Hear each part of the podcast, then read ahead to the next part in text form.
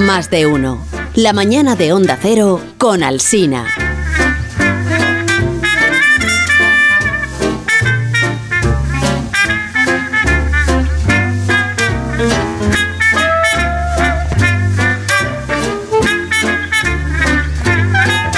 que habéis leído todos los aquí presentes, la novela que habéis leído todos es esta, ¿no? La chica de nieve, esta ya la tenéis leída. Vale. Eh, el juego del alma también. También, sí. ¿También se lo han leído? Y la que estaréis leyendo es, es esta. Esta que es el, el cuco de cristal, que es la... la- Uy, iba a decir la última, pero en realidad es la penúltima, porque siempre es la penúltima. Siempre es lo primero. Sí, de, de Javier Castillo, que aquí me acompaña. Hola Javier, buenos días. Buenos días, ¿cómo Buenos estáis? días. Un placer. Eh, iba a decir bienvenido, pero en realidad es al revés, porque tú estás en casa y los que, Cierto. estamos, que venimos de fuera vosotros. somos ¿Cómo estáis? ¿Cómo se está cogiendo mi ciudad? Muy bien siempre, la verdad, muy bien. Sí, sí, además hemos venido ya con la primavera, que es una época preciosa para venir a Málaga. Y hace un clima maravilloso siempre, pero es verdad que ahora se agradece un montón. Sales a la calle, está ya 24, 25 graditos, que todavía no es este calor de julio eh, que necesitas meterte en la playa. Sí. Así que, sí, sí. Luego, luego hablamos de, de la novela nueva, lo que mm, bueno, no, la- no de la nueva que es en la que estás, más o menos, en la que estás, ahora me contarás, sino del Cuco de Cristal, lo que se pueda contar, porque en tus novelas tampoco conviene contar mm, gran cosa, ¿no? Es como Sí. poner un poquito ahí el cebo y ya está. Sí, no se puede contar nada porque al final. Pero es que antes, eh, a ver, te has dado por aludido con el monólogo de las 8 de la mañana y en este programa siempre tiene derecho a réplica el que se da por aludido, porque yo he contado que eh, uno de cada cuatro malagueños no duerme, o sea, bueno, iba a decir una eh, duerme mal. Uno de cada cuatro malagueños dormís. Dormís poco, dormís mal, pues tenéis preocupaciones, porque lo que sea, porque nos deja el vecino. lo- y tú te has dado por aludido porque eres uno de esos cuatro. Sí, bueno, mi mujer y yo somos dos de cuatro. Dos de cuatro. Dos de cinco, eh, concretamente. Porque, claro, acabamos de tener eh, mi tercer hijo y eh, nuestro tercer hijo y es que no duerme nada. Y estamos en plan. Ahora Ya. mismo es un terrorista del sueño este pequeño niño. Y, y la verdad que, que me he sentido identificado completamente ahora mismo. Acabamos es acabamos, o sea, el crío Hace tiene 20 días. eh, 20 días. 20 y creo que tiene 22, 22 días, 22. 22. Pero Una no duerme nada. Pequeñita y pequeñita y enredona. Y llorica, es muy llorica. Es muy llori. Pero lo quiero un montón, eso sí, ¿eh? Ah, Estoy hablando mal de él, pero. Sí, Estoy hablando mal de él. Pero te entendemos perfectamente. Los que han sido padres y lo somos, eh, te entendemos Pero es muy curioso. perfectamente. sí, la sí. paternidad es muy curiosa porque Sí, es que. pero que esto queda no- grabado ya para siempre. Sí, Entonces, sí, tenlo pero presente. ¿eh? Cuando el chaval tenga 20 años estará oyendo el Eh, podcast. tal cual. Es que- pero es muy curiosa la paternidad porque es eh, el sinvergüenza todavía no te ha dado ningún cariño, ya lo quieres, Hombre. te está destrozando la vida y, y lo quieres. Es, es muy curioso, es muy curioso. Sí, luego sabes que de, de esta saldrá, o sea, empezará a dormir bien, sup- supongo, Ya, en algún que sí, momento. que sí. Tú podrás retomar tu actividad como novelista, eh, espero, confía en tus lectores, pero luego llegará la adolescencia y volverá a ser exactamente igual que Idéntico, ahora. O sea, cual, estará todo el sí. día enredando, todo el día. mm, Está todo el mundo avisándome ya. Y además, como tengo la mayor que ya se va, bueno, todavía le queda tiempo. eh, todavía le quedan 7, 8 años para llegar a esa adolescencia, pero, pero sí, ya estoy en preaviso con todo el mundo. Bueno, Javier Gasillo, eh, antes de que hablemos de... Es que el público que está aquí pues sabe de sobra... Bueno, habrá leído tus novelas y habréis visto las... ¿Quién no ha visto ya la serie de Netflix? La chica de nieve, les ha visto en todo el mundo mundial, o sea, esto es una cosa... Iba a decir disparatada, supongo que, Completamente. supongo que para Lo ti es, más que, para, para más que nadie, ¿no? Y lo es, sí, sí. Disparate. Es, eh, ha sido alucinante. Además, eh, sabíamos que la serie estaba muy bien, que, que era, que enganchaba muchísimo, que estaba muy bien producida, pero no esperábamos esta barbaridad, ¿no? Que ha sido, no sé, el número uno en 30 países, top 10 en 70, eh, la serie más vista del mundo en Netflix durante en el mes de febrero. Es que es una auténtica barbaridad. Es que rompe todas las expectativas y además grabada en Málaga. Que, Sí. que eso ha hecho que también que, que la ciudad llegue a todos los rincones del planeta. Me, me contaba, por ejemplo, el, el equipo de Netflix decía, no, está número uno en Nueva Caledonia. Y digo, este, pero ¿dónde Qué está grande. Nueva Caledonia? es que no sé ni dónde está Nueva Caledonia. Pero, hombre, el ayuntamiento te tendría que dar una paguita o algo por la promoción turística. que- Pues mira, eh, no, me, me han hecho, me han hecho hijo predilecto de mi hijas, que, que me, ha- que me ha encantado, que, que se Sí. ha aprobado hace poco, todavía no ha sido la ceremonia, me han hecho hijo predilecto de mi hijas. Y es muy bonito, pero igualmente viene sin paquita eso. O sea, tú tendrías que reclamar. Dice, cada turista que venga a Málaga se le pregunte y viene porque ha visto la serie en Netflix, Algo. pues un porcentaje de lo que se gaste. céntimos, Cinco céntimos, eh, da igual. No, ¿qué dices? Un 5% de lo que se gaste. Ostras, La tasa Javi, podías llamar, ¿no? una pasta. Sí, no, te quería decir que todo el público que está aquí, que ha venido sobre todo a verte a ti, o sea, iban aquí desde primera hora de la mañana solo para este momento del Duda, programa, duda. solo para verte. Pero, eh, claro, tú estás contando estos días en, en las entrevistas que te hacen que compaginar el trabajo de, de novelista, que es un trabajo muy muy individual, bueno, totalmente individual, estás ahí en, en casa escribiendo con la vida familiar, pues es complicado. Es complicado porque al, final te, despistas, te distraen con muchas cosas. Entonces hemos imaginado, eh, el equipo de este programa, cómo es el proceso de creación de, por ejemplo, el, Cuco de Grisal, ¿no? De tu novela. ¿Cómo la has escrito mientras ibas sorteando las tareas que te iban saliendo al, paso en, casa, ¿no? Entonces vamos a ofrecer esta recreación y luego tú nos dices si se parece en algo o no a lo que viene siendo tu vida. Venga. Las manos de Charles agarraban fuerte el volante mientras el coche avanzaba a toda velocidad por una carretera empapada que brillaba bajo la implacable tristeza de una luna menguante. Lloraba, como si el alma fuese un lago que se vertía desde los ojos. Había llegado un punto en que ni siquiera notaba las lágrimas que se deslizaban por su rostro. El vehículo rugía cada vez con más intensidad. Engullía las líneas de la carretera al mismo ritmo que latía su corazón. Le dolía el pecho de vivir con miedo y...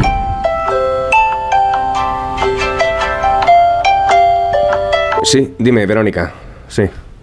Vale, bueno, no te preocupes, que yo recojo a los niños, tranquila. Vale. Venga.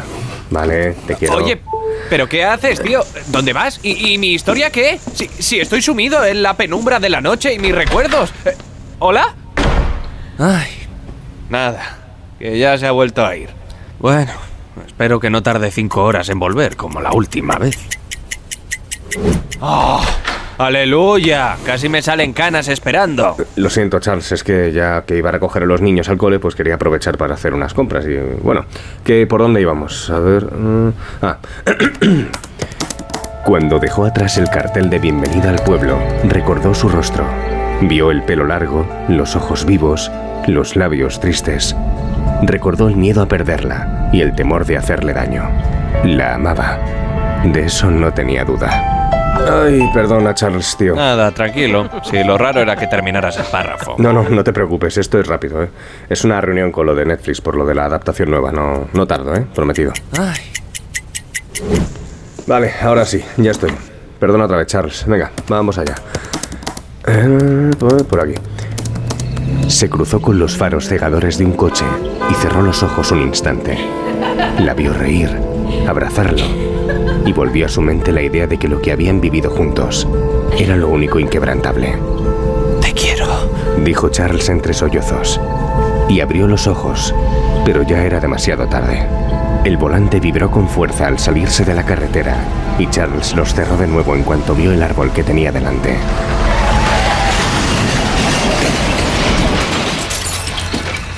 El impacto sonó igual que un trueno y los pájaros levantaron el vuelo durante un instante.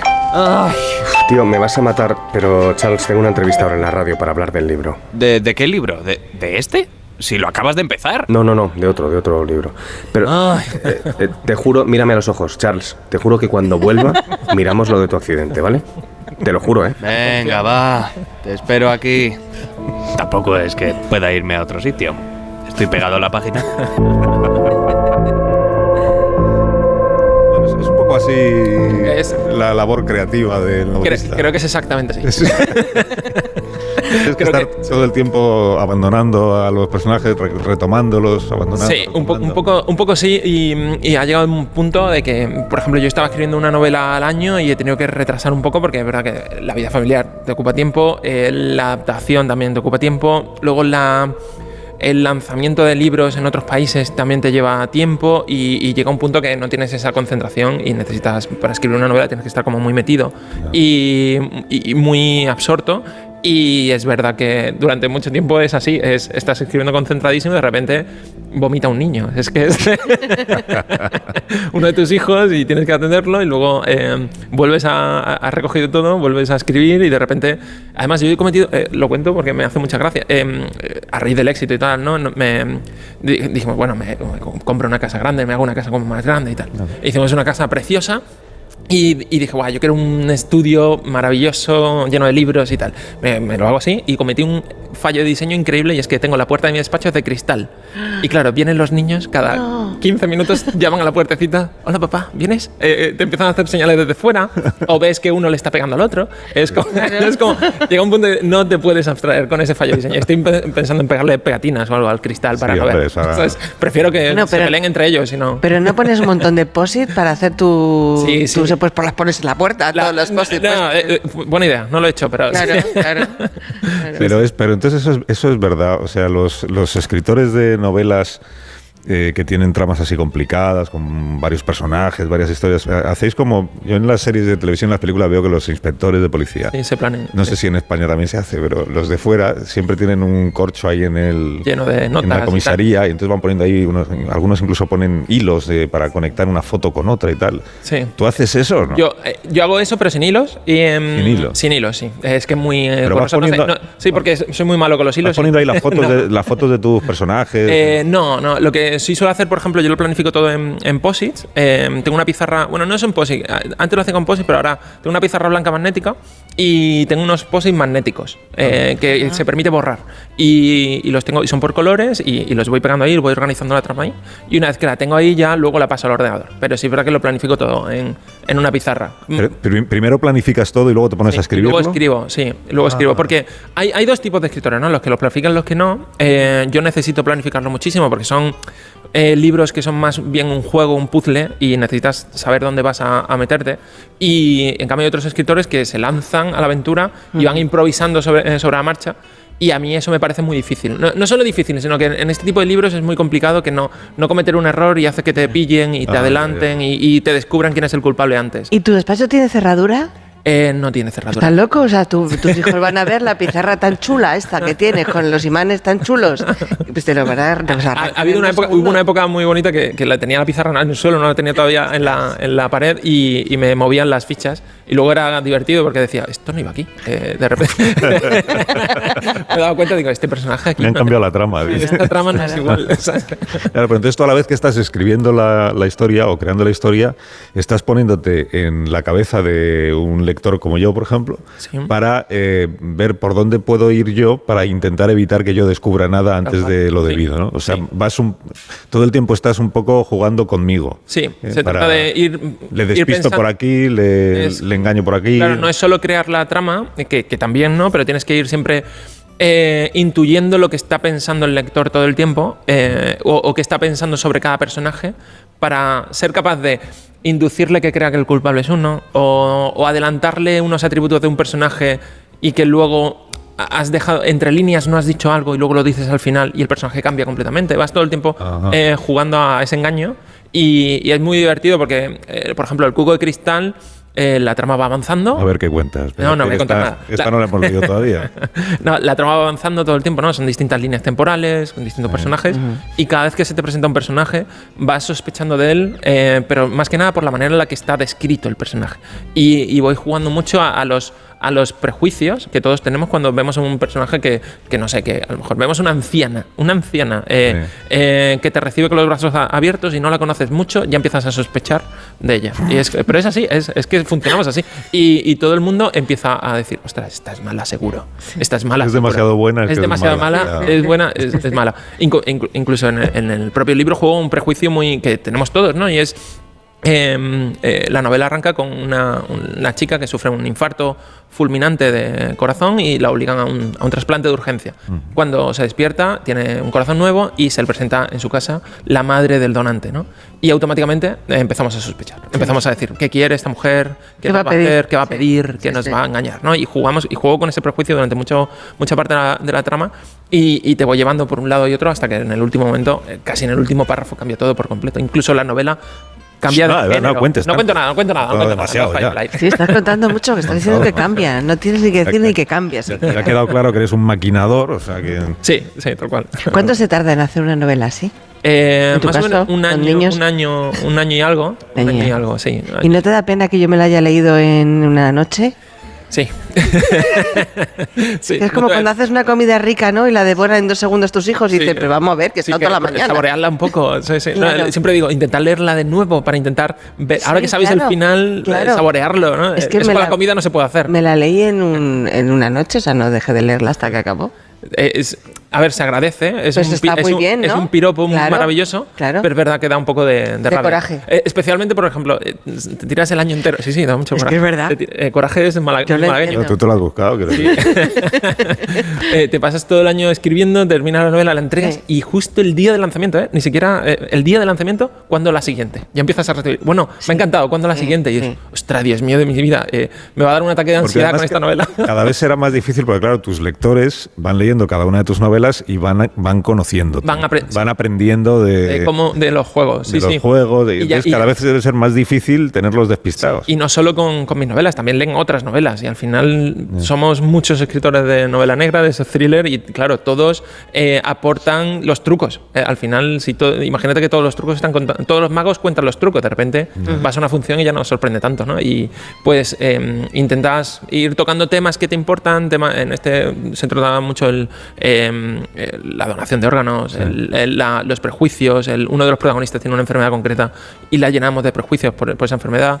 Y, y vas tocando temas y al mismo tiempo jugando. Intentar mezclar ambas cosas, porque si no, solo juego es muy difícil que, que atrape. Porque la has enmarcado, eso se puede contar, Sí, sí. en la zona de los Ozark. ¿Por la serie Sí. de Ozark? quizás? No, ¿O no. porque las conoc- lo conocías o...? No, eh, lo que busco siempre con las, con las novelas, lo que siempre busco es em, em, en- enigmar un poco y, y presentaba la zona, esa zona de un pueblecito de Missouri eh, apartado, eh, presentaba una oportunidad muy única porque está rodeado de vegetación, son pueblecitos muy pequeños, es, es una zona en la que también me funciona muy bien para acompañar con el tema de los pájaros dentro de la novela, porque hay mucho, mucho pájaro, el cuco de, está basado en eso, ¿no? Y al final eh, me funcionaba el entorno para crear un enigma que no fuese solo el del corazón, sino que tuviese muchos más enigmas secundarios que te va como arrollando, ¿no? No, ya, ya. Sí.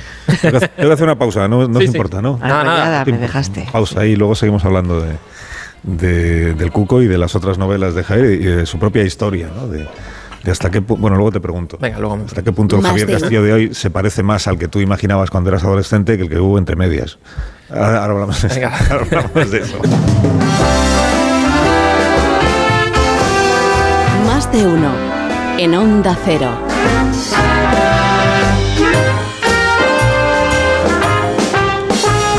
Hemos puesto música de celebridad Javier Castillo te das cuenta no Ya, La alfombra roja. Sí, sí, ahí lo... lo- lo- Porque ya, ya vas, ya va, ya estás ahí, ya estás, ya eres un escritor popular. Antes eras un escritor de éxito porque vendías una barbaridad. Bueno, vendías, te leían una barbaridad.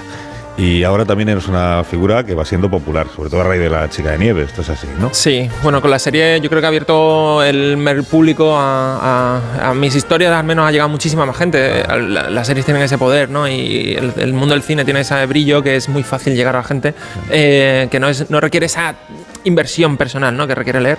Y, mm, y- y la verdad que es un, es un sueño, ¿no? Todo lo que está pasando, eh, la acogida de la gente, como eh, a raíz de la serie más gente está leyendo mis libros, está yendo más a las firmas, está descubriendo que otros libros he escrito, es, un- es un ¿Has regalazo. adaptado la se- la- tu novela a la serie? ¿Has sido tú? o la- Eh, No, un equipo ah. de guionistas. Yo he Sí. hecho como una labor de consultor de los Ah. guiones, eh, asegurándome un poco que, que la- el alma, tanto de los personajes como de la historia, Sí. eh, que no escena a escena, eh, fíjate, no, eh, que fuese la misma. Es decir, eh, tú cuando lees un libro sientes un- una montaña rusa de emociones concreta y cuando ves una serie si- sientes otras. ¿no? Si intentas replicar una y otra, ocurre que, que las emociones no son las mismas. En cambio, si te centras en crear esas emociones en la adaptación, hace que sí funcione. Y he intentado mantener eso y la verdad que el resultado ha sido muy bueno, Fantástico. una acogida bestial. Sí, sí. Sí, sí. Cuando, cuando antes yo te decía, porque yo he leído que cuando tú eras chavalito, Sí. tú ya eras muy lector y muy de escribir. Sí. Pero luego, por circunstancias que se producen en la vida, pues tú estudias eh, empresariales. Empresariales, estudié, sí, sí. Y entonces la gente dice, ¿cómo, ¿cómo es posible que alguien que se dedica a la inversión, no sé qué, de repente se convierta en un novelista? Sí. En realidad ahora te pareces más a lo que cuando eras un chavalito mm, aspirabas a ser. Sí, tal cual. Además, yo siempre he intentado. eh, a, a mí me pasó, ¿no? Que leía muchísimo, escribía relato, cuento corto, Sí. eh, me encantaba escribir. Pero claro, eh, te rodeas de, bueno, eh, mis circunstancias familiares, eh, la de todo el mundo, ¿no? Es búscate algo que tenga salida, eh, encuentra algo, trabaja. a- quiero ser escritor, bueno, también puedes Sí, escribir a la Puedes vez que escribir a la vez que trabajas, Pero sí, como hobby. ¿no? Exacto. Como hobby. Sí, sí, es como si quieres montar barquitos dentro de botellas. Sí, lo que tú Esto- quieras. Sí, sí, tal cual, como si fuese eso. Y, y al final, yo he intentado darle también la vuelta, ¿no? Es como, que- que- ¿en qué mundo vivimos en el que alguien que ama escribir y ama leer acaba estudiando finanzas, acaba estudiando economía, Claro. acaba estu- eh, al final es por eso, ¿no? Porque la vida te empuja a- y tu- eh, tus padres tienen una manera de ser, eh, al final todos, ¿no? Yo incluso yo lo pienso con mis hijos, digo, sí, sí, tú quieres pintar cuadros, es que lo pensaría igual, diría, venga, vale, vale, pero que, que- estudia algo, algo que te, que, te que te- haga algo en la cabeza, que crezcas un poco más y madures un poco más. Y, mm, y yo al final tuve la suerte de que yo tenía ese hobby y no lo abandoné. Tuve mucha suerte porque eh, durante el- en esos años de carrera, de estudios, mucha gente abandona sus hobbies, sus pasiones y, y yo tuve la suerte de que no lo abandoné, que seguía escribiendo en mis ratos libres. Y casualmente, cuando terminé mi primera novela, aún ya trabajando en. de yo he trabajado en consultor de fusiones de empresas. Y, y cuando ya trabajaba en eso, eh, escribí mi primera novela y tuve la suerte de que explotó de repente porque no lo había abandonado. Había seguido escribiendo, había seguido aprendiendo cómo escribir mejor y, he tenido esa fortuna que al final mi pasión de adolescente me ha, explotado en la cara ¿no? y, y he podido eh, volver a esa, a esa pasión y ahora me siento como muy como que era obvio que iba a pasar esto, pero en realidad en absoluto. Es, eh, lo normal es todo lo contrario, Claro. es ¿Y cuando, alejarte. cuando decides alejarte de tu Pues, profesión fue- para decir ahora pues ya me dedico a esto y punto y ya Fue, está? fue una mezcla de muchas cosas. Fue que ese éxito brutal que tuve, eh, eh, que justo el. Eh, fíjate, el, mi primera hija, eh, que antes he estado hablando mal de mis hijos. eh, Hombre, mal no. mal No, eh, mal del sueño. La mal verdad, del- Claro. la, la verdad Como que- padre Ah, sí, sí. desesperado, Eh, que no tiene sí, sí. descanso. Claro. Eh, justo nació mi primera hija y, y yo eh, seguía trabajando en fusiones, que es un trabajo también que eran muchísimas horas. Y recuerdo que, que ya estaba teniendo mucho éxito en la primera novela, llevaba eh, 10 ediciones y más de 100.000 libros vendidos. Recuerdo que es esa fecha, ¿no? Y, y re- y fue un momento de. Eh, pasé mucho tiempo trabajando en la oficina, por las tardes intentaban llamarme para hacer firmas y cosas, y no iba nunca, siempre estaba diciendo, mira, no puedo, estoy trabajando, no puedo. Y, y llegó un día que eh, pasé tres semanas seguidas trabajando muchísimo y llegué a casa y yo siempre veía a mi hija dormida por la mañana cuando me iba y llegaba por la noche y estaba dormida. Y, y cuando pasaron tres, cuatro semanas así, cogí un día a mi hija y empecé a llorar. Por- y dije, no puedo esto, eso No no, no puedo, no puedo esto, eh, lo dejo, eh, dejo mi trabajo. Y que tengo esta ventana, esta oportunidad, lo dejo todo y lo intento. Y fue a raíz de dejarlo todo, empecé a escribir, eh, continué escribiendo la segunda novela, que ya la tenía muy avanzada. Y, y estuve en ese salto de decir, no sé qué va a pasar, porque puede que solo sea un éxito de una única novela, ¿no? Que era el día que se perdió la cordura. Y, y por suerte la segunda novela gustó muchísimo, luego una tercera y, y hasta ahora, ¿no? Que llevo ya la sexta y todo esto que está pasando, pero fue a raíz de ese de coincidir esa paternidad, esa, el- la sensación de haber perdido el control de tu vida, ¿no? Eh, de decir, venga, voy a intentar, voy a intentarlo, ¿no? Javier Castillo, un gusto conocerte y recibirte en este programa. Un placer. Y que te siga yendo Nada, igual de gracias. bien o mejor de lo que muchas gracias por venir a mi tierra, por la invitación, por, por leer. Os lleváis un montón de libros que os he traído para que Muchas gracias por los pendiente- lectura, lectura pendiente. Ahora os vais a la playa, leéis en una maquita y, y que, y que duermas en algún momento Sí, sí. cuando Volverá, puedas. vol- que es bueno dormir. Volverá. Muchas gracias, Javier. Gracias. Paramos un momentito y a la vuelta recibimos a Ángel Antonio Herrera en este programa. Más de uno. La mañana de Onda Cero con Alsina.